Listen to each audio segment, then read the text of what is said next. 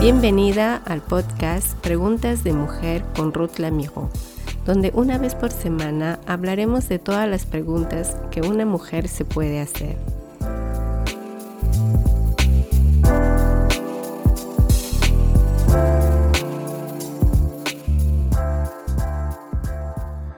Cuán importante muchas veces puede ser tener la buena información el buen conocimiento para entender las veces que nos sentimos extrañas en nuestro cuerpo. Quizá algunas de ustedes han tenido que sufrir solas de algún malestar sin saber lo que les estaba pasando. Eso lo que tú sentías o estás sintiendo en tu cuerpo son los cambios hormonales. El tema de los cambios hormonales es parte de la vida en la mujer. Y hoy quiero hablarte un poco al respecto porque es un tema de mucho interés para nosotras las mujeres y que seguramente va a ser de interés para los hombres. Y es siempre bueno tener nuevas informaciones para saber cómo lidiar con ello. Existen tres episodios en la vida de la mujer donde se manifiestan cambios hormonales, durante el síndrome premenstrual, el postparto y la menopausia. Un 75% de mujeres sufren del síndrome sin saberlo. El SPM son síntomas físicos, psicológicos y de comportamiento que pueden ocurrir en las dos semanas anteriores al periodo menstrual de una mujer. Es una condición crónica experimentada por las mujeres que menstruan. Tiene algunas causas. Las mujeres con SPM son hipersensibles a sus propias hormonas cíclicas durante el ciclo menstrual. Cuando la mujer está en ovulación, puede parecer ser un periodo difícil tienden a sufrir dolor al estómago, impidiéndolas hacer sus actividades de su vida diaria. Síntomas afectivos, profunda tristeza y llanto, influenciando en sus comportamientos. Tienden a estar con mucha cólera, todo les fastidia y suelen descuidarse físicamente teniendo un desgano a todo. En un 35% de mujeres, su vida social será perturbada, no facilitando la vida común con los demás. Estos cambios hormonales pueden afectar la relación con el esposo, en casa con los padres si todavía eres soltera, con los hijos ya adultos, tu relación con el trabajo, en la iglesia cuando no estás bien en ese periodo y puede afectar también muchísimo en tu vida espiritual. Ahora el síndrome postparto, más conocido como el síndrome del tercer día afecta aproximadamente 80% de las mujeres después de un parto. Que seamos cristianas o no, la perturbación hormonal lo experimentamos igual en esta etapa de la vida. Las causas del postparto son variables como amarguras, un comportamiento indeciso, a no saber tomar decisiones, ansiedad y enojo. Un porcentaje mínimo de estas mujeres van a caer en depresión severa si el postparto se prolonga más de 15 días. Pero algunas mujeres van a vivirlo sin mucha consecuencia. Si en caso hayas dado a luz y que te sientes triste, incapaz de ocuparte bien de tu bebé, puede ser una señal del postparto. Cuando una mujer está luchando con la depresión postparto, es fundamental que cuente con el apoyo de su marido, de los miembros de la familia y de otras personas porque en ese episodio algunas mujeres pueden sentirse abrumadas por el hecho de tener que atender a las necesidades del recién bebé. Las tácticas para enfrentar el posparto consisten en que la relación de la pareja se fortalezca y que aumente la sensibilidad del esposo frente a la situación. Señores esposos, si usted está escuchando este episodio, aquí le doy algunas ideas para ayudar a su esposa. Hacerse a cargo de las tareas de la casa y el cuidado de los otros hijos si hay.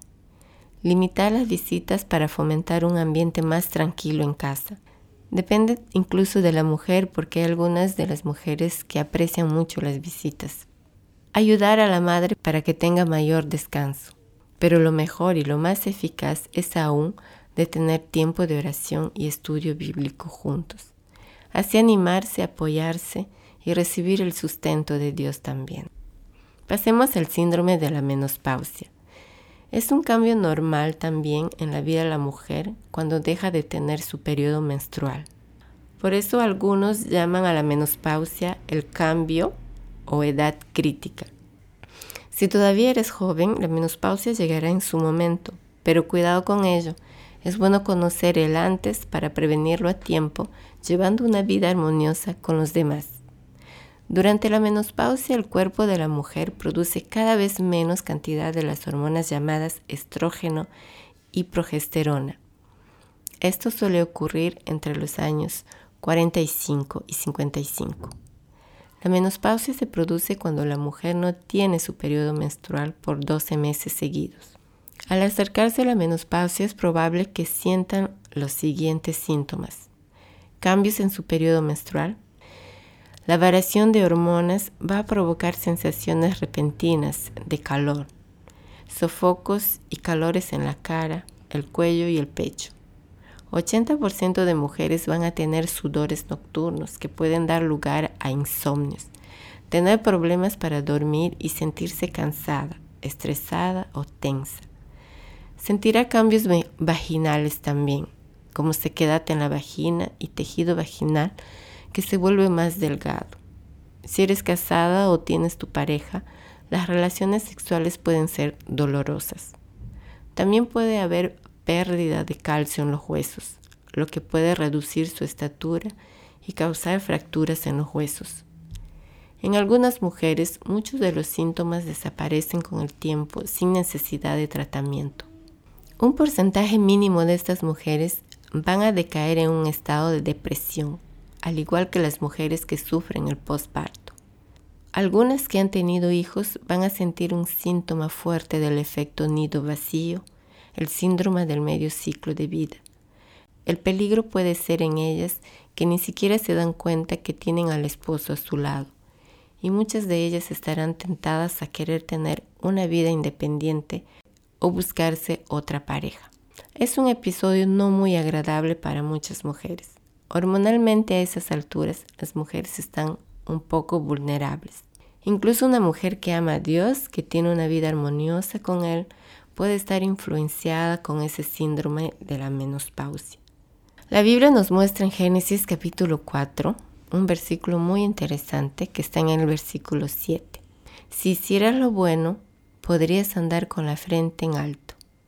Pero si haces lo malo, el pecado te acecha, como una fiera lista para atraparte. Sin embargo, hay el sin embargo, tú puedes dominarlo.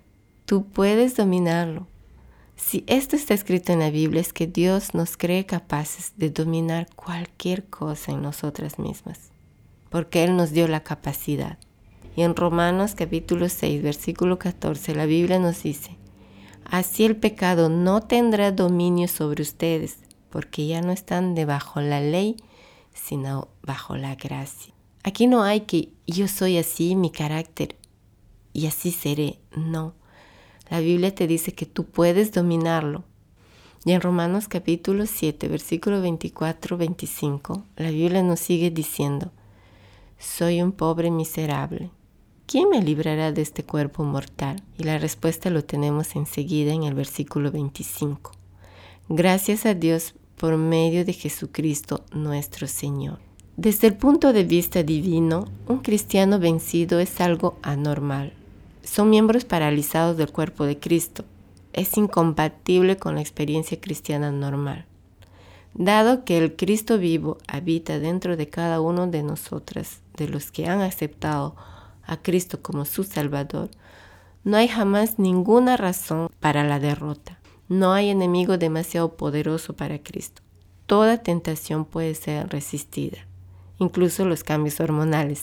En Galatas 5:22 la Biblia nos enseña sobre el fruto del Espíritu, que son al singular, dice el fruto del Espíritu, las cuales el Espíritu Santo produce en la vida de una persona que dio su corazón a Jesús, para producir en ella la persona de Cristo, con el fin de que nos parezcamos a Él en amor, en gozo, en paz, en paciencia, en benignidad, en bondad, en fe, en mansedumbre y templanza. Si usted siendo cristiana es vencida por el enemigo, la explicación más sencilla es que le ha negado a Cristo el lugar de supremacía que le corresponde en su corazón. En Romanos capítulo 7, versículo 28, Pablo dijo, yo sé que en mi naturaleza pecaminosa nada bueno habita. Aunque decido hacer lo bueno, no soy capaz de hacerlo. Es el punto donde se inician esos horribles pecados que tan fácilmente arruinan el gozo del cristiano y su testimonio. Los pecados del mal temperamento, la irritabilidad, el mal humor, la ansiedad y la preocupación, las quejas, las críticas, la falta de perdón, todas estas cosas son características de la carne. El hecho de que se esté en periodo de cambios hormonales no quiere decir que los demás tengan que soportar nuestro mal humor. La actitud del cristiano ante esto se resume en una sola palabra, renunciar. La renuncia absoluta es el único camino posible para que el cristiano tenga victoria en la vida, permitiendo por fe que el Espíritu Santo tenga el control de su vida. Y si usted es aún una persona natural, es decir, si nunca ha conocido el gozo y la paz que da Jesús, puede recibir el perdón si se aparta de su pecado y acepta por fe a Cristo como su Señor y Salvador. Usted puede conocer la paz con Dios que solo Cristo puede dar. Con el avanzar de los años, la disminución de estrógeno en la mujer provoca un estado al cual pueden muchas caer en depresión algunas mujeres optan por un tratamiento para aliviar los síntomas y prevenir la pérdida de calcio en los huesos, aliviar los sofocos, sudores nocturnos, sequedad vaginal y dolores en la actividad sexual. Por eso es muy importante conocer nuestro cuerpo, cada detalle en cada episodio de nuestra vida. Este mal puede ser un inicio de un problema mental si somos más frágiles en nuestra salud. Con estas informaciones creo que vamos teniendo en claro muchas cosas en nosotras las mujeres. En la Biblia leemos en Salmos capítulo 139, versículos 13, 15 y 16. Tú creaste mis entrañas, me formaste en el vientre de mi madre. Te alabo porque soy una creación admirable. Tus obras son maravillosas y esto lo sé muy bien. Mis huesos no te fueron desconocidos cuando lo más recondito era yo fundada, cuando lo más profundo de la tierra era yo entretejida. Tus ojos vieron mi cuerpo en gestación, todo estaba ya escrito en tu libro. Todos mis días se estaban diseñando, aunque no existía uno solo de ellos. Qué bonito, ¿verdad? De ver cómo Dios nos había formado y que cada detalle de nuestro cuerpo tiene una importancia. Las mujeres somos parte de la creación de Dios. Él nos creó cuerpo, alma y espíritu, y también con todos esos cambios hormonales. Y si en algo tus dudas se han esclarecido hoy, pues será el momento de poner tu fe en acción y entender que no es ninguna idea de maldición el hecho de que estés así. Pero es importante identificarlos para no dejarse dominar por ello. Quiero concluir animándote con el libro de Romanos capítulo 8 versículo 11. Si eres cristiana vas a entender muy bien del cual estoy hablando, que dice así, es por el Espíritu que tenemos vida y por lo tanto la capacidad nos ha sido dada de agradar y glorificar a Dios por el Espíritu que está en nosotras. Así que como cristianos, y cristianas debemos andar en el Espíritu y ser guiados por el Espíritu. El Espíritu Santo marca el camino por el que debemos andar y como hijos de Dios en obediencia debemos andar por ese camino. El propósito del Espíritu siempre será que andemos conforme a la voluntad de Dios. Él nos ayudará a conocer su voluntad a través de su palabra por lo que debe haber la disposición nuestra a rendir nuestra voluntad y dejar que sea Él quien tome el control. Si todavía no eres cristiana, Dios quiere también revelarse a ti hoy. Dios te dará la libertad en tu vida. Cuenta con la ayuda de Dios. Él te dice, mi gracia te es suficiente, mi poder se cumple en tus debilidades. Que Dios te bendiga.